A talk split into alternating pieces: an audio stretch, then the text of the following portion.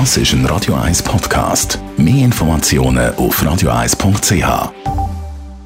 Guten Morgen, Kinder. Guten Morgen. Guten Morgen, 19 vor 10. Die grünen Minuten auf Radio 1 wird Ihnen präsentiert von Energie 360 Grad. Machen Sie es wie immer, aber umweltfreundlicher. Mit den intelligenten Energielösungen von Energie 360 Grad. Wir reden heute über das Power-to-Gas-Verfahren. Bianca Schweizer von der Umweltarena, wie muss man sich den Prozess vorstellen? Power-to-Gas-Verfahren passiert in zwei Schritten.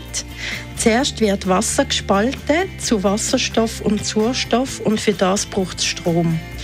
Der zweite Schritt ist die Methanisierung. Hier verbindet sich der Wasserstoff mit CO2 zu erneuerbarem Gas. Und das lässt sich dann ins Gasnetz einspeisen. Was sind die Vorteile von Power-to-Gas? Die Schweizer Gasbranche hat sich zum Ziel gesetzt, den Anteil der erneuerbaren Gas im Wärmemarkt bis 2030 auf 30 Prozent zu erhöhen.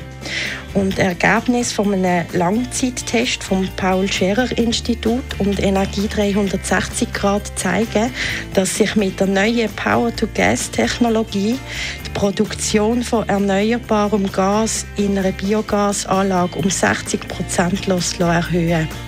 Es bietet eine Speichermöglichkeit für erneuerbaren Strom indem zum Beispiel Sonnenstrom genutzt wird, um das Wasser spalten und Wasserstoff zu gewinnen. Und es kann gleichzeitig auch CO2-Emissionen reduzieren, indem CO2 für die Methanisierung genutzt wird.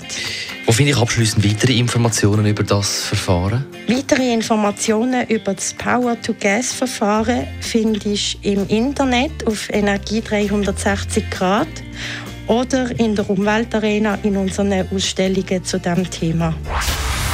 Die grünen Minuten auf Radio 1. Jederzeit zum Nachlesen. Das ist ein Radio 1 Podcast. Mehr Informationen auf radio1.ch.